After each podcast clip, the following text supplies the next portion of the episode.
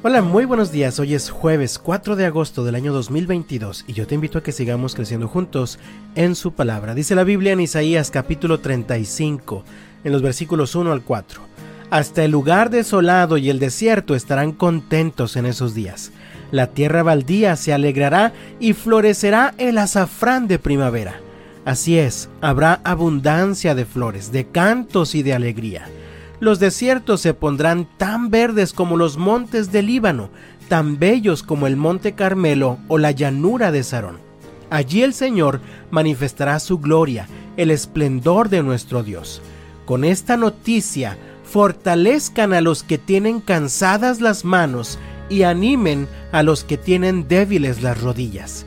Digan a los de corazón temeroso, sean fuertes y no teman, porque su Dios viene para destruir a sus enemigos, viene para salvarlos. En los capítulos previos del libro del profeta Isaías, el profeta ha descrito un panorama desgarrador de cómo quedaría la nación de Israel después de sufrir las consecuencias de sus malas decisiones. Ciudades, bosques, campos de cultivo, todo destruido, desierto y desolado. En medio de este contexto, los habitantes de Israel serían llevados cautivos a otras naciones, pasarían por largas temporadas de brutal sufrimiento. Sin embargo, Dios mismo, lleno de amor y misericordia, les ofreció una esperanza firme de restauración. El pasaje comienza describiendo lo que sucedería el día que Dios iba a comenzar a actuar para restaurar a su pueblo. La soledad y la angustia de los lugares desolados y desiertos se transforman en alegría. La tierra seca y vacía florece, llenándose de bellas flores de primavera. Aún los desiertos se ponen verdes, llenos de vegetación como los montes del Líbano. Ellos podrían ver la manifestación gloriosa del poder de Dios que restauraría su tierra, sus ciudades y sus familias. Como es de esperarse, en medio de tanta desolación, dolor y angustia, habría muchos cansados, habría muchos cuyas manos y rodillas se habrían debilitado y que tal vez estaban a punto de caer. Así que el propósito de compartir esta noticia de la restauración prometida por el Señor era fortalecer a los cansados y a los débiles y a los que estaban a punto de caer y yo, amado mío, comparto la misma noticia contigo el día de hoy. A ti que también tienes las manos y las rodillas debilitadas. A ti que has estado luchando para soportar durante un tiempo de prueba. A ti que sientes que estás perdiendo la batalla.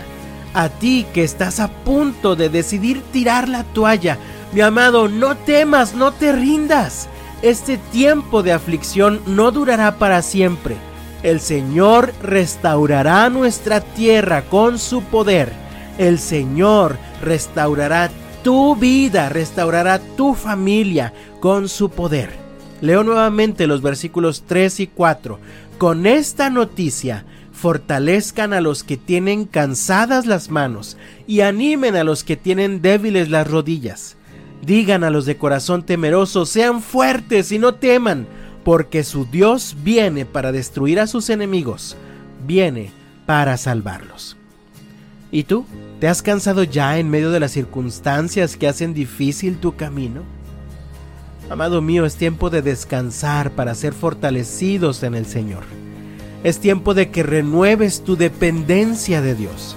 Es momento de que estreches tu relación con Él, pues tal como Jesús afirmó en Juan capítulo 15, Versículo 5. Ciertamente yo soy la vid, ustedes son las ramas.